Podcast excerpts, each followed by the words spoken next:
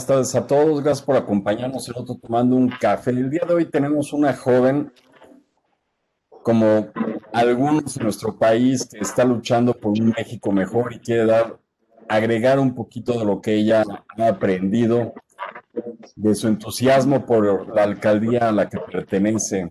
Carla Ayala Villalobos, bienvenida. Carla, gracias por acompañarnos. Hola, muchas gracias a ustedes por invitarme. Estoy muy contenta de estar aquí. Lorena.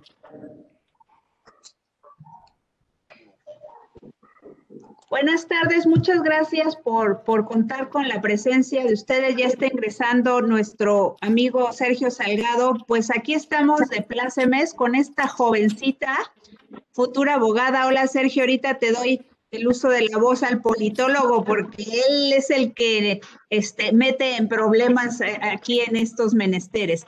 Carla, un gusto, un gusto tenerte en el aula y un gusto tenerte ahora aquí en estos menesteres políticos que necesitan mucha eh, proactividad y mucha nueva sangre como tú eres. Nada más nos platícanos para entrar en, detalles. ¿Cómo, empiezas tú con este gusanito de la política? Porque yo veo en muchos jóvenes que lo que menos les interesa es lo que está pasando en el país. Son pocos. ¿Tú cómo ves ese escenario, Carla? Pues sí, definitivamente eh, el tema de la política ahorita no es del interés de los jóvenes, que debería de serlo, ¿no? Y pues a mí me empezaron a interesar los temas políticos comenzando mi carrera. Primeramente, eh, me interesé muchísimo por saber cómo se creaban las leyes que estábamos estudiando y así, pues, poder juntar los temas jurídicos con los temas legislativos. Eh, tiempo después, acudí a un curso en el Senado, en el que tuve la fortuna de conocer a varios legisladores, y ahí yo entendí que como mexicanos podíamos ayudar o perjudicar a nuestro país mediante las leyes. Y también, pues obviamente, para buscar un cambio y un mejoramiento en el sistema. Pues fíjate que tus aspiraciones son bastante grandes, un mejoramiento en el sistema. Sergio, ¿qué puedes decir a nuestra futura abogada y futura diputada federal? Hola, hola Carla, hola Lore, hola Virgilio, hola a todas, todos. ¿Cómo están? Gusto saludarlos primero que ah, nada, para desahogar el orden del día, el saludo, ¿no? Entonces ya saludé. El segundo, pues Carla, pues me da mucho gusto saludarte y sobre todo eh, felicitarte y acompañarte solidariamente con, con ese camino espinoso y muy complejo que es caminar la política, es un camino minado. Dicen que con un pie sobre una cáscara de plátano y el otro en, falso, pero finalmente aplicar lo que, lo que es en la teoría, lo que uno termina viendo en teoría del Estado, en constitucional. Y hoy estamos viendo algunos, algunas situaciones como que eh, se está replanteando no solo el gobierno, sino el Estado mismo, instituciones del Estado que mm, nos hacen pensar hacia dónde, hacia dónde se dirige la ciudadanía, hacia dónde se dirige el Estado. Pero bueno, en concreto, yo, lo que te quise aquí preguntar, ver, comentar, es si hoy eh, se, hace referencia desde el régimen de absorber por parte del Ejecutivo a los organismos constitucionales autónomos, la CNDH y demás. ¿Cuál sería ahí tu posición? ¿Hay que fortalecer estos organismos constitucionales o hay que, este, o el camino que está indicando el presidente como el eje rector de, la política en México es buen camino? Yo digo que no. Eh, yo creo que este, este tipo de organismos autónomos son fundamentales y necesarios para el correcto funcionamiento del, país. Eh, esto implica que el poder, el gobierno no tenga control sobre estos organismos y puedan tener un, un funcionamiento correcto intereses políticos, sin intereses de otro, de otro índole, ¿no? Entonces yo definitivamente estoy en contra de que, de que se esté planteando esta situación.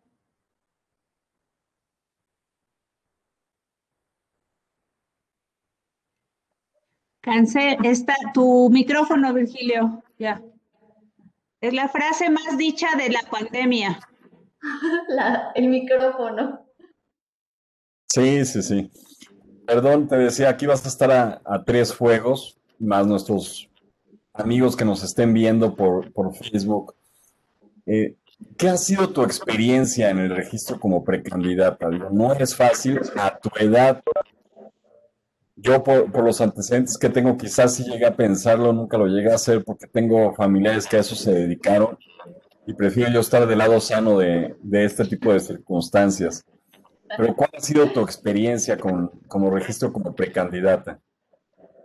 Pues la verdad ha sido un proceso intenso por el tema de que hay que estar bien pendiente de las fechas, estar pendiente de que no se te vaya a pasar nada, entregar todos los documentos en tiempo y forma, todos los que te soliciten, pero también ahí viene la parte que es una experiencia bien padre, porque me ha dado la oportunidad de conocer a muchas personas que están animadas como yo a trabajar en equipo, personas que también me han brindado mucho su apoyo eh, su solidaridad.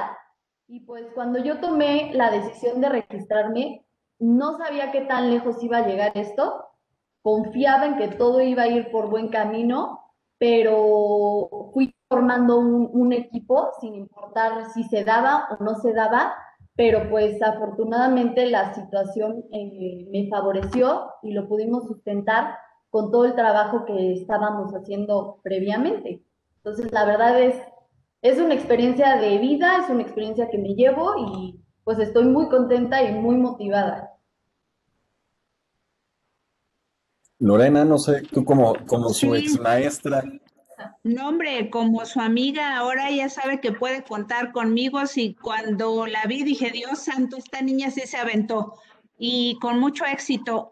Oye, Carla, tú eres nativa de Tlalpan he estado siguiendo en tus redes y Tlalpan es una alcaldía de las complicadas. Tuvimos en el anterior café a Sandalio, que Sergio lo puso este, a pensar en muchas cosas al haber estudiado toda la, situación política que, deriva de esta alcaldía tan compleja, porque como muchas otras tenemos cinturones de gente que ha estado estableciéndose en, asentamientos humanos irregulares, tenemos eh, colonias muy eh, bonitas, ¿no? Está esta, ¿por qué Tlalpan? Evidentemente tú eres de allá, pero ya sabes lo complejo, tienes un plan de trabajo, un proyecto o tres ejes sobre los cuales versará tu trabajo de llegar a ser la candidata. Claro que sí, em, yo llevo viviendo toda mi vida en Tlalpan, y realmente me doy cuenta, y me he dado cuenta mucho tiempo de mi vida, que es una alcaldía muy dispareja, ¿no? Que, que te encuentras todas las problemáticas que puedan haber y se necesita pues mucho, mucho trabajo, mucho trabajo en ella. Este, ¿qué más? Eh, es que ya no escuché lo último. Tu plan de trabajo, Carla, ¿qué, por dónde empezar? Digo, tienes mucho, pero a ver, más o menos, por ejemplo, tres ejes fundamentales que has pensado en priorizar. Eh, pues nosotros hace una semana entregamos nuestro plan de trabajo, eh, escogimos más o menos cinco ejes rectores, que son los que yo quiero atacar. El primero son mujeres, el tema de género, violencia de género. El segundo es el tema de adicciones, que también en Tlalpan, y supongo que en todas las alcaldías es un problema bien fuerte y que pocas veces se atiende y le dan el, debido compromiso a, lo que esto representa. El tema de los animales, el trabajo, todo lo que lleva ahorita también eh, en temas laborales, con todo esto de la pandemia, se necesita muchísimo. Ahorita se le está dando mucho, pues mucho auge al tema de los restauranteros, pero a mí me gustaría también abarcar eh, los demás comercios, ¿no?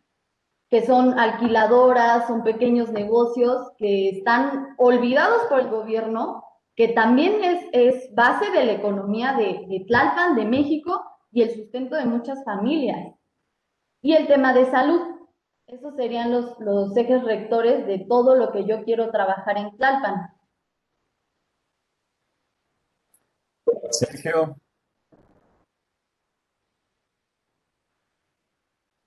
Dice Lore que la frase más repetida, ¿verdad? La de enciendes tu micrófono. Lo que pasa es que ahora, uno transmite desde donde se encuentra y de repente los, los, sonidos citadinos se meten. Oye, Carla, pues fíjate que uno de los, una, un tema que siempre me ha llamado mucho la atención es que a veces en el imaginario colectivo, en la ciudadanía, se piensa que el legislativo solo es hacer leyes. Sin embargo, pues el legislativo tiene un papel tan importante en, en un sistema de pesos, contrapesos, de equilibrios, de dialogar de tú con el poder ejecutivo y, y no, no solo que los, los legisladores sean gestores de servicios públicos, ¿no? Así como de, tengo que gestar una, una parte. Y buena parte de esto es porque pues, el Poder Ejecutivo determina sus políticas públicas y parece que lo hace uniformemente, ¿no? El gobierno central, los gobiernos centrales dicen, pues este va a ser mi programa, pero está tan diferenciado ahorita como comentas, Tlalpan, que tiene zona rural, que tiene una zona comercial, que tiene vocación turística, ecoturística, y a veces eh, un diputado está, o una diputada, un legislador está muy limitado en cuanto a esta, esta parte. Sin embargo, ¿cómo dialogar hacia los gobiernos locales? Desde, ¿Cómo lo piensas dialogar en esa parte?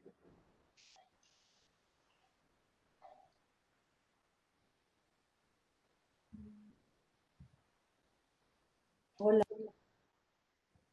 ¿Sí me escucharon o no sé desde dónde? Sí, sí se te escuchó. A ver, Carla, activa tu micrófono. ¿Sí lo escuchaste? Lo último, se cortó.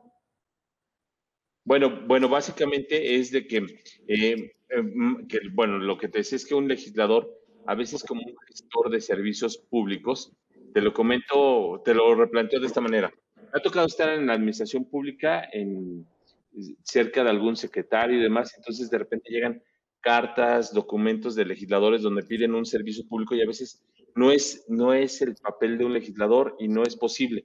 Entonces creo que el legislador o un legislador o una legisladora, su papel es más de dialogar, cuestionar, auditar al, al poder público y quizá desde ahí impulsar esta, que, sean, que se regularicen estos servicios públicos. Mucha gente tiene la idea de que los diputados, que es algo que yo me he dado cuenta últimamente, que los diputados somos los que vamos a pavimentar las calles, ¿no? O vamos a poner el alumbrado, o vamos a, no sé, proporcionar de sillas de ruedas. Pero realmente no. Nuestro trabajo como legisladores principalmente es ser un, vínculo entre los habitantes de nuestra alcaldía, de nuestro distrito, con el Ejecutivo, ¿no? Creo que eh, se empieza desde que la gente no sabe cómo explotar al, legislador que tiene, ¿no? Al, desde el diputado que está en su distrito, ¿no?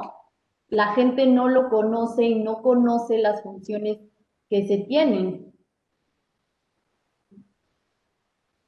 Ya que, comentas eso, Carla, tienes toda la razón. Por desgracia, no conocemos a nuestros representantes aun cuando hemos votado por ellos.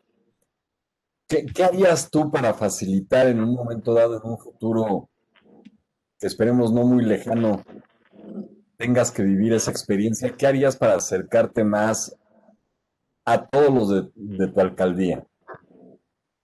Pues yo creo que primero es tocar las puertas de las personas que, viven en, mi distrito, ¿no? Eh, el tema de redes sociales ahorita creo que es una plataforma súper viable para que la gente eh, esté en contacto con su legislador, eh, pueda hablar, pueda exigir. creo que esa es una, parte principal ahorita por, por, tema de redes sociales, por el tema de contacto. Creo que es fundamental eso los recorridos, el conocer a la gente, el darles la confianza, el, darte a conocer con ellos, ¿no? Lorena, no sé si quieras tú preguntarle algo a Carla. No sí, fíjate. Claro, eso que, que comentas es bien importante, Carla, porque lo platicamos en el salón de clases y ahorita lo estás llevando a la práctica. No, como ciudadano de a pie, diría mi muy querido Sergio, como ciudadano de a pie, pues ya queremos que nuestro diputado nos resuelva de forma directa los problemas y es importante poner en contexto a la población y ahorita que estás haciendo tus recorridos, en cuál sería la función de, la diputada de llegarse el caso Carla Ayala Villalobos. Mi pregunta es bien concreta. Tú estás estudiando derecho, eres una futura y prominente abogada. Dime si consideras que para las, precisamente el, programa eh, se tituló la, función de los jóvenes en, este, en esta situación legislativa, ¿tú consideras entonces que para llegar a ser legislador debes de tener una preparación profesional y necesariamente abogado o cómo ves esta situación? Yo siempre he tenido ese punto de vista y con muchas personas he tenido esa discusión. Yo, Carla Ayala, yo creo que para ser legislador para ocupar un cargo público de, este, de esta índole, sí se necesita una preparación. Sí se necesita una preparación porque lo hemos visto, hay mucha gente con otras profesiones que llegan a ocupar estos cargos y no saben ni qué hacer, no conocen ni las leyes que están tocando, que están haciendo, que están reformando. Em, yo, como futura abogada, yo diría que sí se necesitaría una formación jurídica, pero podríamos verlo, ¿no? También entra la otra parte. Como, como estos cargos representan a las personas, a la población, pues tampoco podemos exigir mucho de, eh, de alguna profesión o algo. Digo, es un cargo popular, ¿no? Entonces, ese, es mi punto de vista. Pero Carla, el problema está en que es un cargo popular y ya te viendo escribiendo rata de dos patas o, o, o, perdónenme, digo, zapatero a tus zapatos, está bien, yo sé que es un cargo popular, más no populachero, es un cargo de, de relevancia, es un cargo y es una, es una solemnidad y sería una, una gran responsabilidad llegar a ser legislador. Adelante, Sergio. Oye, Carla, y bueno, quizás es una pregunta obvia, pero ¿por qué instituto eh, político vas? Estoy con el PRI. Ok, bueno. O sea, decía que quizá era una pregunta obvia, pero bueno, ya lo, lo comentas. Y aquí es un, es un tema que me llama la atención porque eh, jóvenes de tu edad, en distintos momentos, pues me llama la atención que se comprometen mucho con el PRI que les llama mucho la atención la plataforma del PRI. Eh, quizás si tú platicas con, con gente de, de, quizá ya de nuestra edad, te van a hablar o, te, o tienen una referencia distinta al PRI. Eh, eh, con el PRI es como con, no sé, hay filias y fobias, ¿no? O sea, este, dependiendo cómo te fue antes, este, ahorita vas a, a hablar del PRI. quien, quien, le fue bien te va a decir, o quien tiene, o quien es pro, pro, pro PRI, te va a decir, no, el PRI construyó el IMSS, el Infonavit, el PRI construyó el sistema, las universidades públicas. Quien, quien es crítico del PRI te va a decir, no, las devaluaciones, López Portillo, Echeverría, Peña, ¿no? Pues, entonces, como que difícilmente puedes encontrar un punto medio en el PRI. Pero yo lo que te pregunto es, eh, eres una persona muy joven y que está entrando a la política, ¿qué te llama de la plataforma política del PRI y el PRI hoy, en este momento? Te voy a decir por qué. El PRI es el único partido que realmente he visto yo que le ha abierto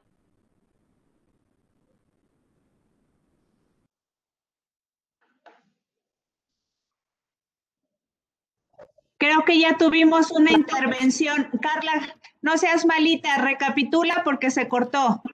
Ah, perdón. Este, les estaba diciendo que el PRI es el partido que yo he visto que más apertura, más espacios eh, les ha brindado a los jóvenes. Em, yo conozco muchas personas que han trabajado años y han estado mucho tiempo en el partido y yo he visto que realmente toman en cuenta a los jóvenes, los jalan, oye, ven, oye, ¿qué opinas? Eso para mí eh, es muy importante porque si nos ponemos a hablar de partidos políticos, de es que unos hicieron esto y los otros hicieron acá y estos hicieron esto bueno y estos hicieron el malo, creo que sería un tema de nunca acabar.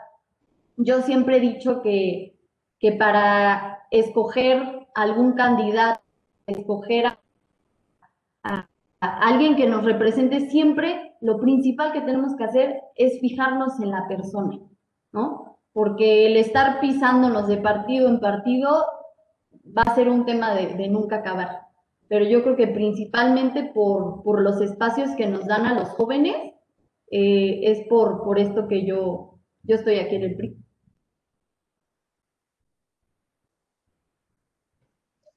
Virgilio, prende tu micrófono. La mala costumbre, la mala costumbre, perdón. Doña, tú tienes un comentario de Facebook, pero antes yo comento aquí, Carlos Alberto Sanabria, uno de cada tres candidaturas por estatuto es para jóvenes. Bien por Carla, que le toca representar las candidaturas jóvenes. Sí, eh, eh, otra eh, persona, Zuli Zavala Hernández, mi coach de Valor de Ser Feliz, muy deportista, y ella es de Tlalnepantla, casi, casi es de Tlalpan, pero ahora es de Tlalnepantla. También ella siempre es muy, muy, muy apoyadora en la comunidad Pone eh, gran experiencia, Carla. Esperamos que esa vocación genuina se mantenga, que la chispa que manifiestas y con la que hoy estudias la mantengas para cuando te titules y pienses siempre primero en la gente y no en el poder o en el partido. Bendiciones. Definitivamente e, es un, e, es un estereotipo que, está bien ganado por los políticos. Van por el voto y al otro día ya no se acuerdan entonces, aguas con eso, es, es mantener los pies en la tierra y yo sé que tú eres de esas y que no te vas a alejar nunca de la ciudadanía, que es a quienes nos debemos cuando llegamos a estos cargos. Exactamente. Nosotros trabajamos para ellos. Realmente. Carla, también aquí Martín te quiere hacer una pregunta. Adelante, Martín. Gracias. Este, me comentaban que precisamente muchas personas no tienen este contacto, no conocen a sus candidatos ni a momentos ni a sus ni, pues, ni, ni los que nos están representando, ¿no? Y creo que ahorita hay una bendición de las redes sociales al momento de, de recopilar información. Y aquí es este mi pregunta en concreto. Como también es una bendición tener este alcance de información. También tenemos un problema que la información se canaliza a lugares que no son pues del todo fiables o que no es una información de todo este verídica y situaciones de esas y, y entonces hay otras situaciones que jalan a los, a los usuarios que podrían ser infinidad de cosas eh, juegos eh, chismes etcétera etcétera cómo se podría captar esa, mm, esa atención, no, no solo de los jóvenes, que son los que están más activamente en redes sociales, sino también de las personas ya, eh, pues ya, de mayores que no nacieron con esta, con esta tecnología. Claro. Em, yo creo que dando un contenido real. Em, yo he visto muchas veces que los videos eh, las cosas que suben de temas políticos, ya están choteados. O sea, ya es una plataforma que es igual, igual, igual, igual, igual. Y lo que yo quiero hacer y lo que voy a hacer es dar un contenido real de lo que se está haciendo, de lo que realmente es hacer política. Y creo que cuando uno da un contenido real, puede captar la atención yo creo que busca al, seguir a una persona, al ver lo que está haciendo, ya no necesitamos cosas, este, pues utópicas, ¿no? Creo que necesitamos contenido.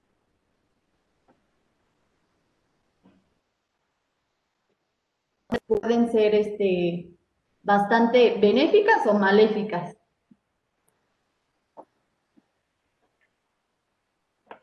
No había oído eso de benéficas o maléficas, pero se me hace un adjetivo calificativo muy bueno. Yo siempre les he dicho, tú lo sabes desde el salón de clases, que esto de las redes es para ser proactivo, ¿no? Pero ahora ya sé que es para ser, para no, para ser productivo y no maléfico.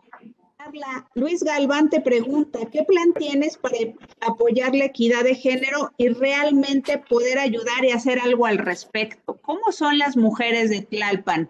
Eh, aguerridas, tenemos líderes, eh, si se involucran en las, en las, en las actividades sociales, adelante. Claro.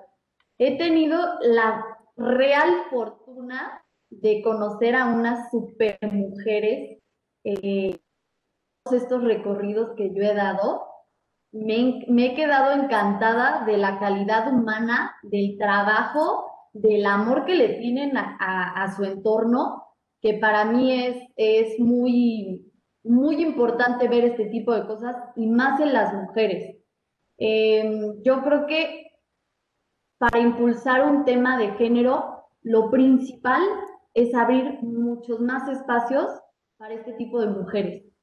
Mujeres que eh, desde su trinchera, poniendo su granito de, arena, eh, están cambiando, están ayudando eh, a su distrito, a su colonia, a su alcaldía, y eso es súper importante, súper importante.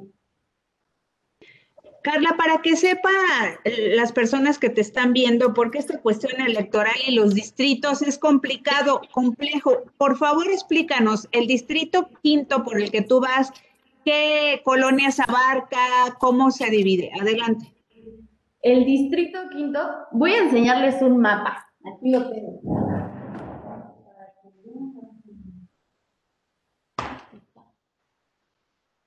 El distrito quinto es un distrito enorme. Es todo esto pintadito de verde.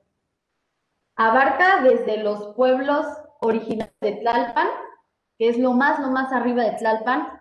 Eh, está La Joya, está zona de hospitales, San Fernando, y eh, colinda con Acoxpa, Miramontes, Villacuapa. O sea, realmente es un distrito gigante y súper diverso y muy rico. Justo es lo que decía Sergio, que es un, un, país, por favor, perdón, en una alcaldía de Tlalpan muy rica. Adelante, Sergio. Bueno, sí, lo que pasa es que eh, creo que llevamos dos pláticas, viendo eh, el tema de Tlalpan, y Tlalpan es como un, laboratorio porque eh, te permite ver problemas rurales, problemas citadinos, pero sobre todo un problema de ordenamiento, ¿no? Un problema de ordenamiento territorial. En, estos días se está discutiendo la Corte si, por ejemplo, la Federación tiene facultades en materia de ordenamiento a través de ese dato, si las alcaldías en la Ciudad de México en particular, el gobierno central. Y este punto, Carla, pues eh, lo que me llama la atención es si llegas a, a San Lázaro, que es el deseo y es la, lo, que uno eh, llevaría, no sé, oigo un poco de ruido, no sé, pero bueno, si, si llegaras, ¿qué tipo de, en, en, lo concreto, tanto de la Constitución de la Ciudad de México como de la Constitución general, es necesario adecuar en temas de ordenamiento, en temas de, de, competencias locales, regionales, y en concreto, en concreto, la Ciudad de México es la megalópolis tiene problemas, eh, Tlalpan tiene eh, colindancia con Morelos, tiene una colindancia con, con Coyoacán, con Iztapalapa, pues son, son problemas que no afectan nada más a la gente de Tlalpan, afectan a zona lacustre, a, o sea, una infinidad. ¿Qué es lo que hay que hacer desde lo que, desde lo que sabemos, o al menos hablado en, primera persona, desde lo legal, constitucional?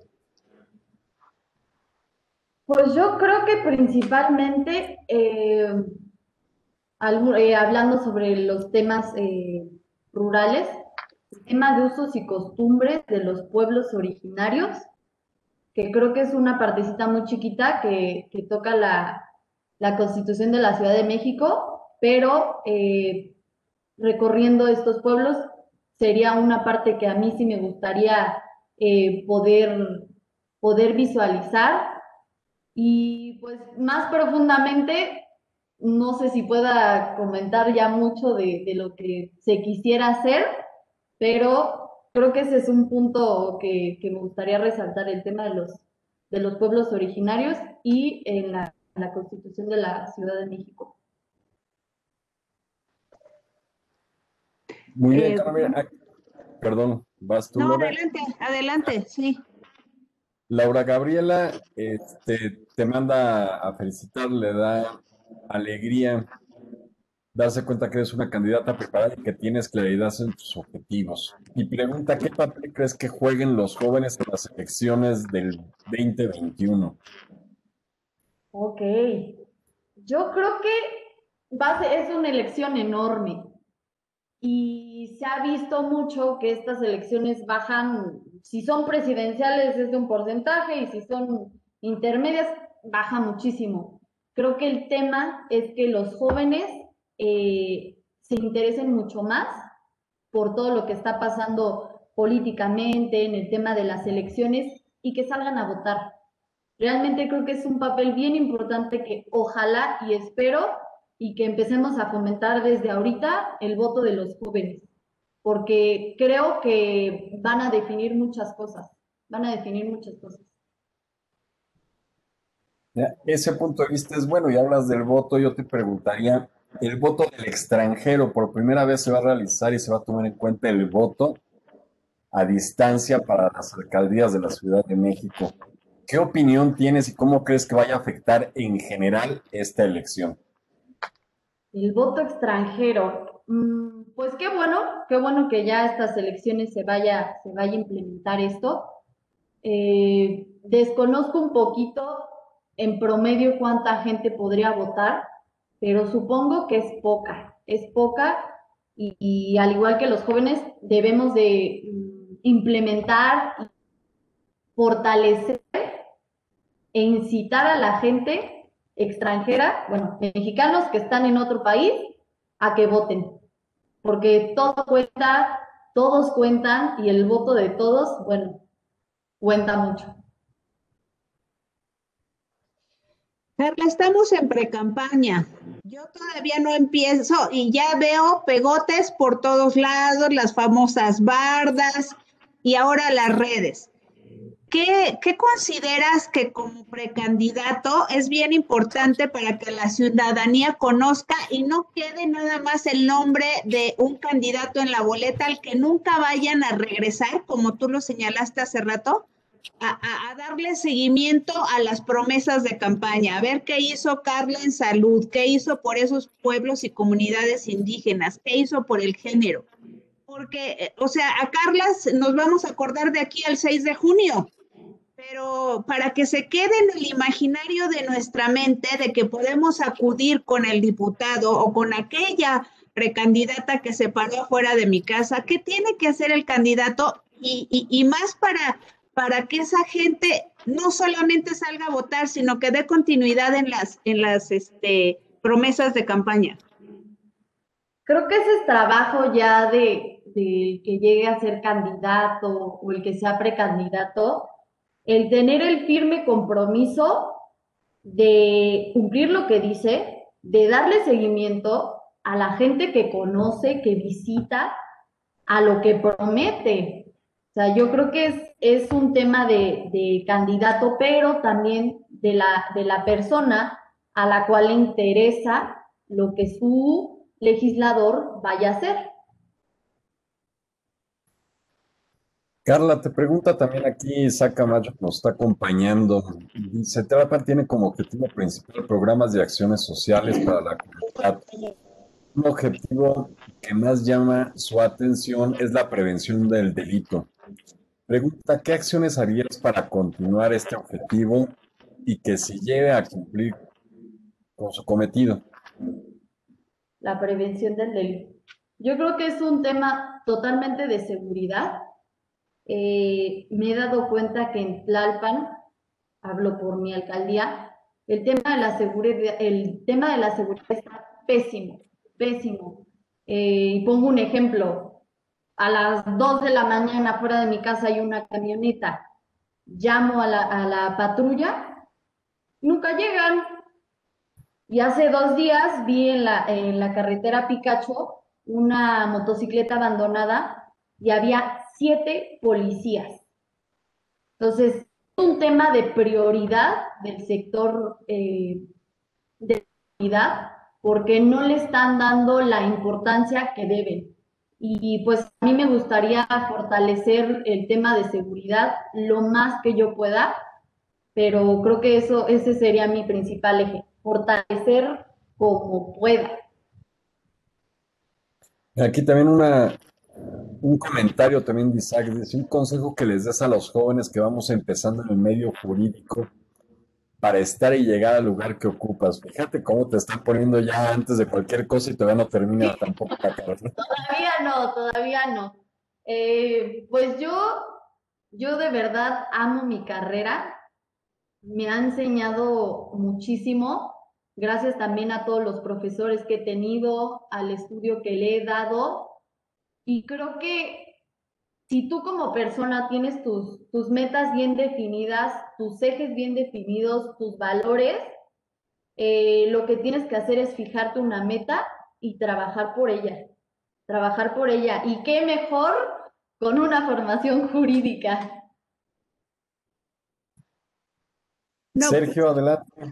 Claro, nada más antes de que hable Sergio, le quiero, es que tienes muchos fans, estamos muchos de tus maestros aquí en Facebook, está Pilar, que nos manda a saludar a todos, a Sergio, a Virgilio, a tu servidora, Pilar Rodríguez, está el maestro Enrique Rodríguez también, está Brando López, Brando, que te acompañó a la corte en varios cursos que tuvimos al Senado, bueno, perdóname, Sergio, discúlpame que me metí ahí y te rebasé, pero era importante darles las gracias a todos los que están aquí con nosotros. Perdón, pero vamos a hacer un, un, anuncio. Facultad de Derecho de la Barra Nacional de Abogados, hashtag Somos BNA, aquí estamos toda la barra apoyándote. Adelante, Sergio. Oye, no, pues qué gusto, saludos. Bueno, ahí está Pili. Eh, no, no, no, no, alcancé a escuchar, decías de otro maestro, Enrique, pero no, no alcancé a escuchar. Ahí se, se perdió Sí, anda, anda un poquito lenta la, la, transmisión de internet. Está Enrique Rodríguez, sí. Ah, mira, pues no, pues excelente. Eh, grandes personas, grandes amigos, y siempre es un gusto saberles desde el otro lado, ¿no? Entonces, oye, Carla, pero bueno, además de mandarles saludos, eh, uno se siente en casa, ¿no? O sea, como la, eh, la embajada de la BNA por la tarde, ¿no? Está por ahorita. Oye, oye, Carla, y en concreto, uh, comentabas, va a ser la elección más grande de la historia de nuestro país. La del 2000 va a superar la del 2018 en cuanto a número de cargos que estarán en disputa, gubernaturas, presidencias municipales, la Cámara de Diputados.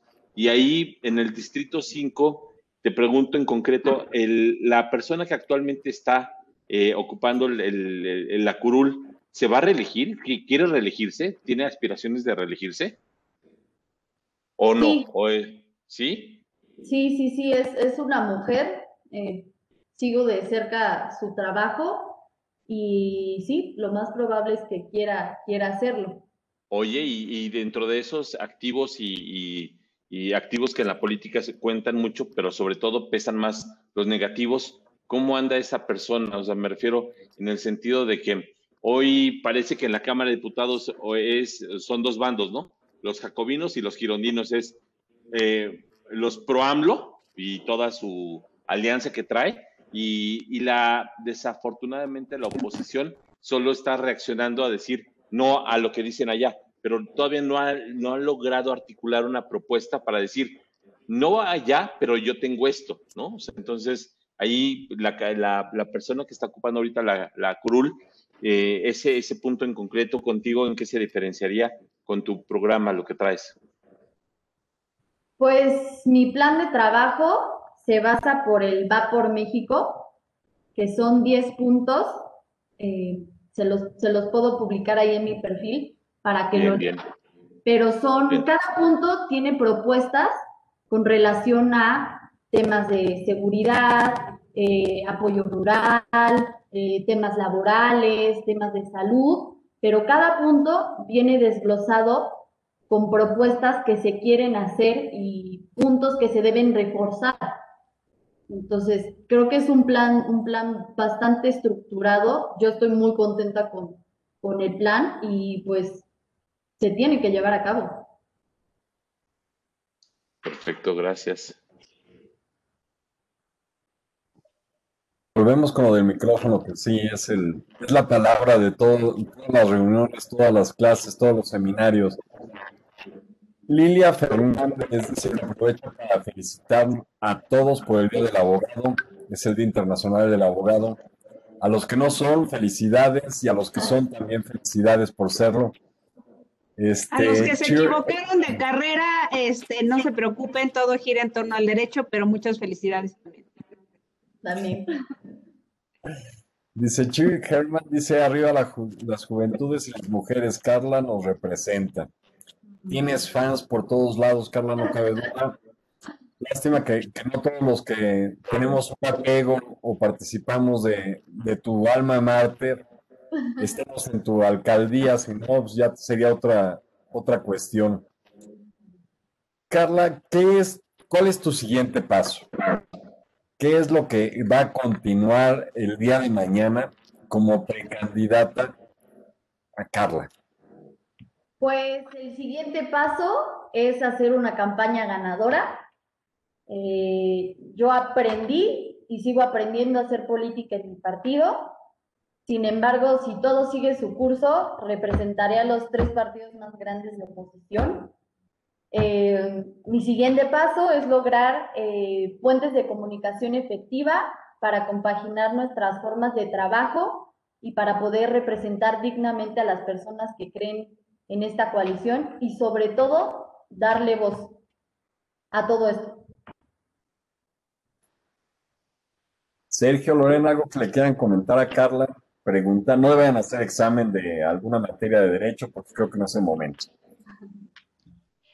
Eh, fíjate que por aquí te están preguntando en el chat, tal vez llegó un poquito tarde al webinar. Eh, eh, Laura Gabriela Cruz Espinosa, eh, ¿cuáles son tus prioridades en Tlalpan? En esos 10 ejes, si tú dijiste, eh, voy, a, voy a dar, voy a ponerlos, voy a subirlos en mis redes, precisamente, ¿dónde te pueden encontrar y dónde te podemos seguir la huella en este? ¿Y hasta cuándo dura la precandidatura? ¿Cuándo ya se elige la candidatura y cuándo empieza la campaña en, en sí, ya, como candidata?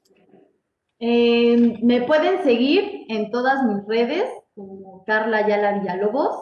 Eh, tanto Facebook, Instagram, Twitter, eh, así estoy. Y, eh, ¿qué más? ¿Cuándo acaba la, ¿cuándo acaba la precampaña y cuándo se elige la candidatura ya?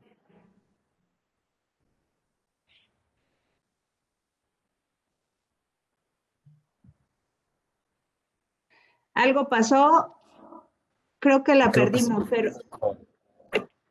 Pero por aquí tenemos a Eduardo Saloma, a lo mejor nos puede ayudar, que está ah, participando con Carla, ¿verdad, Eduardo? ¿Nos podrías ayudar en lo que se conecta si quieres desactivar, activar más bien tu micrófono?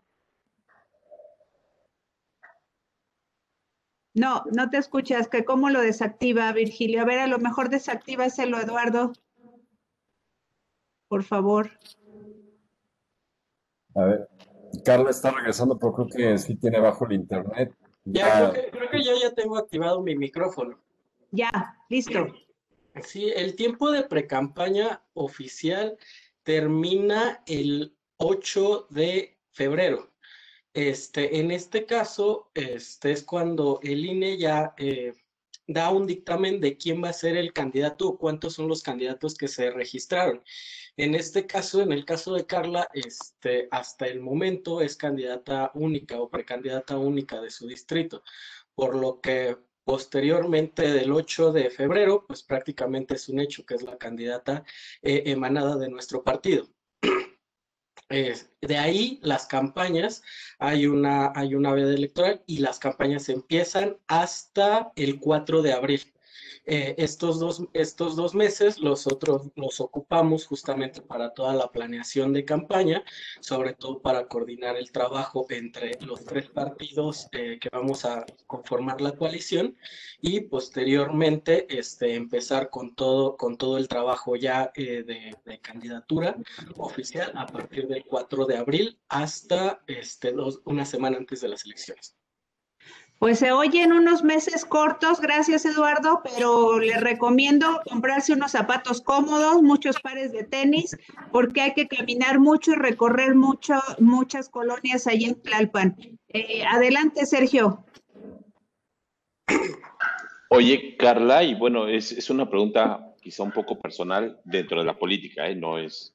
Eh, yo recuerdo mucho que el, el, el PRI se distinguía por tener un instituto, lo que era el ICADEP, ¿no? Era una formación de cuadros que sobre todo en los jóvenes era muy importante y venían trabajando, los agarraban desde muy jóvenes y de repente encontrabas ya políticos en los 30, 40 años, pues desarrollados en tema de geopolítica, economía, economía política, derecho constitucional, y no eran uno, o sea, se les veía el oficio político, el colmillo, a, cuando el PRI formaba sus cuadros, y no eran unos burracos como de repente te encuentras hoy en el Congreso y en, bueno, inclusive secretarios y a veces hasta el propio presidente que mm, anda perdido en ciertas cosas y se de todo se mete. Todavía, todavía el PRI tiene esto y no sé si tú formas parte de, este, esta formación de cuadros. El PRI tiene, eh, pues sí, como un instituto de escuela de cuadros, que es de donde salen egresados eh, muchas, muchas personas. Eh, yo no egresé de ahí, yo estuve en la escuela de políticos que se hizo en el Senado. Eh, fue impartida por una persona que, está ahí en el PRI de hace, de hace años y fue donde les que conocí a muchos legisladores, a muchos políticos, que de ahí me entró a mí la cosquillita y dije, esto me gusta, a esto me quiero dedicar y pues a fijarse la meta y a trabajar. Bien, perfecto. Gracias. Mira, Carla, lástima que, que algunas personas de, de, las que te voy a comentar, algunos ya no están con nosotros, son amigos cercanos y conocidos y con los cuales colaboró hasta tu maestra, pero Ricardo García Villalobos, Luis Octavio Portepetit, Así te puedo mencionar a varios. Este, otro, mi tocayo que no es miembro del partido, pero sí es político, Virgilio Andrade Martínez. Enrique Andrade González, que estuvo hasta abril del año pasado ahí en el INE. Virgilio también. Y muchos otros que no tuvieron el oficio o no hicieron el oficio como tú lo estás haciendo ahora. Lorena, eh, antes de que pasemos a, las conclusiones y nos des algunas de, tus perspectivas y, qué es lo que va a seguir después del 8 para Carla Ayala. Pues ante todo, gracias por acompañarnos. Aquí tienes un espacio. Este espacio inició con la inquietud de ver qué hacíamos con la pandemia, con una locura. Y ahorita no veo a Sergio, creo que lo único que estado tomando café he sido yo. Sergio me, me dejó solo el día de hoy. A Lorena mejor no le des café. Ah, mira, Sergio sí tiene. Lorena a dar café, no la volvemos a ver dormir como en 15 días. ¿eh? Gracias por acompañarnos, Carla. Éxito en lo que va a venir y en todo lo que vayas a emprender, ya que tienes un espacio con nosotros. Lorena.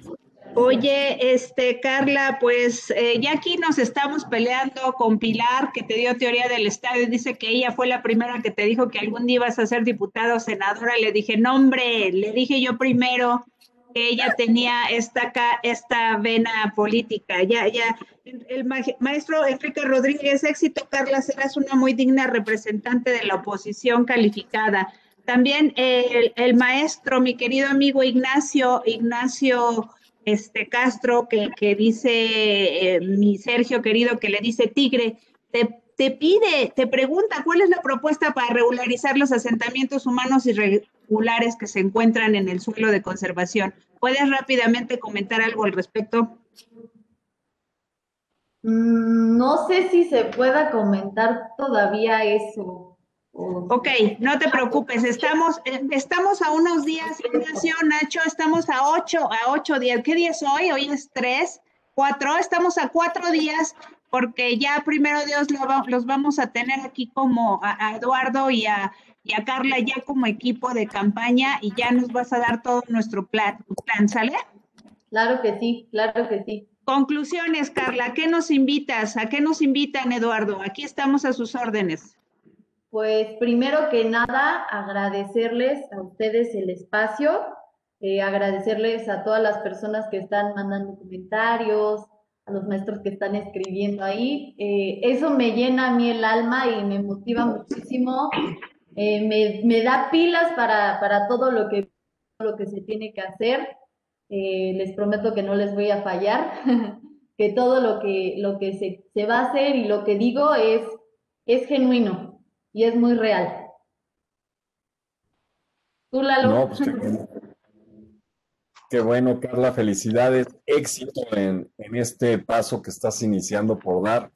No es fácil, menos hoy en día cuando muchos criticamos lo que se hace, pero no participamos del procedimiento, del proceso electoral. Es algo que tienes toda la razón.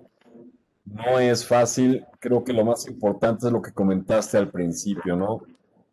el salir y ejercer ese derecho, que creo que debería de ser más que nada una obligación para todos los ciudadanos de nuestro país.